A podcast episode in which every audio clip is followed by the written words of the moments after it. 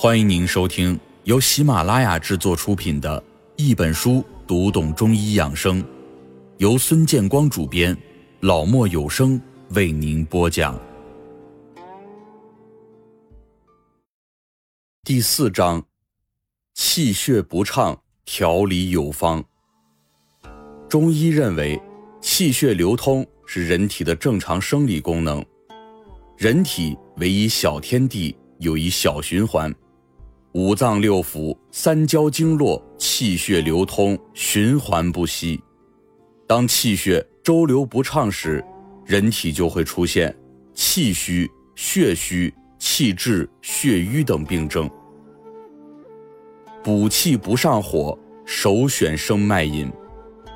俗话说得好，人活着就是一口气。过去人们检查一个人是死是活。通常啊，都会摸一摸这个人还有没有气，可见气对于人体是多么的重要。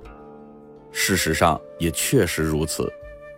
祖国医学认为，人身三宝：精、气、神。气是生命活动的根本和动力，是人体的能量，它充满全身，运行不息，关系着人体的健康与寿夭。气虚。就是这种能量的缺乏，就是能量比较低下的状态。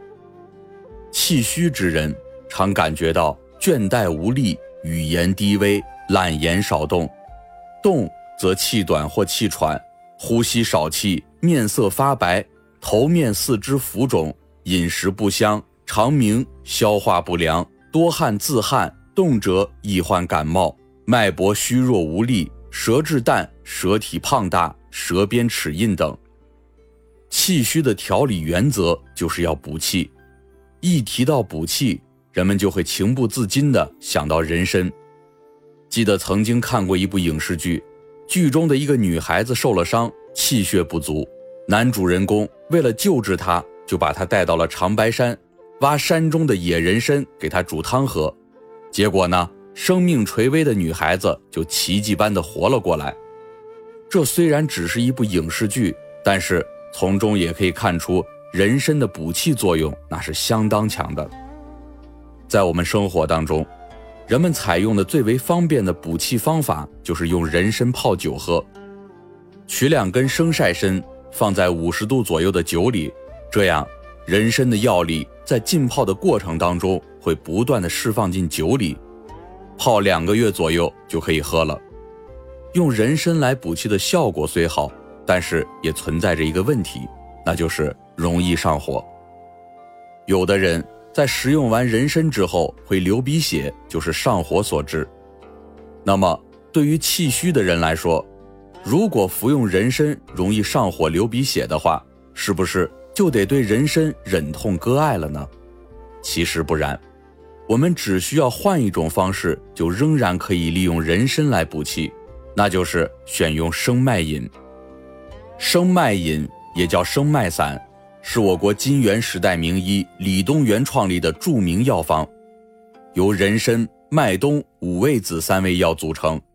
方中的人参归心、肺、脾、肾经，为君药，功效为益气固脱、大补元气；麦冬归心、肺、胃经，为臣药，功效为。养阴润肺、清心除烦。五味子归肺、心、肾经，为佐药，功效为宁心安神、收敛固涩。方中，人参善补气，麦冬能清气，五味子可敛气，三药相伍，一补一清一敛，可益气养阴、敛阴止汗，使气复精生、气充脉腹。夏天的时候。如果天气太热，人的心气和心阴受到影响，气阴两虚，就可以用这个方子补充气阴，帮助身体恢复。所以，在夏天天热的时候，大家如果觉得心烦口渴、四肢无力、自汗不止，就可以买一盒生脉口服液，按照说明书喝上一点，你的症状很快就会得到缓解。此外，除了夏天热伤元气，在其他的季节，如果我们因为劳神过度损伤了心气，出现了心烦心慌、口干舌燥、四肢无力、动辄出汗、面色发白等情况，这也是心的气阴损耗过大的症状。这个时候也可以服用一些生脉饮来补养一下。乾隆皇帝就是这样，他每天要处理很多的政务，所以御医们及时的给他配了生脉散。乾隆服用以后，认为非常的好。于是便常年服用，有的时候他把方子里面的五味子也去掉，只留人参和麦冬。乾隆使用生麦这个方子主要是保健。乾隆活了八十九岁，是中国所有皇帝当中寿命最长的一位。虽然说他长寿的原因有很多，但是这其中也少不了生麦饮的一份功劳。我们在音频下方。可以看到生脉饮的组方和人参的食用方法。说有一位王大姐是一个一天到晚闲不住的人，白天黑夜的忙。早上起来，先是准备好一家人的早餐，然后自己急急忙忙的吃些东西就跑去上班了。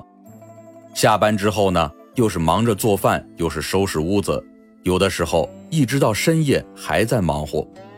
由于过度的劳累。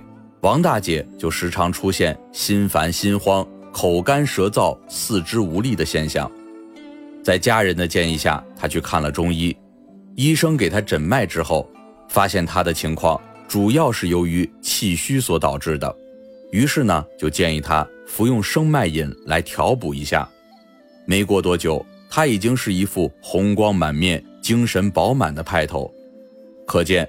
生脉饮的补气效果的确是非常好，生脉饮到任何一家药店都可以买到。由于可以迅速的补足心气、稳定病情，因此在一些心脏疾病的救治中，生脉饮还是急救的良方。现在的市面上啊，生脉饮一般有两种，一种呢是用人参，通常是红参来制作的，这个药性啊会稍微大一些，效果比较好。主要是症状严重的时候用。另外一种呢是由党参制作的，这个在外包装上会说明，它的药力呢就会相对的平缓一些。我们用于保健时选用党参制作的就完全可以了。不过值得注意的是，不论你是使用生脉饮还是直接使用人参来补气，在服用期间最好不要吃萝卜，这是为什么呢？因为人参补气，萝卜泄气，一同食用将会影响到人参的药效，所以在人参的药效期间，最好不要食用萝卜。亲爱的听众朋友，本集已播讲完毕，下一集与您分享补血选枸杞，长寿与天齐。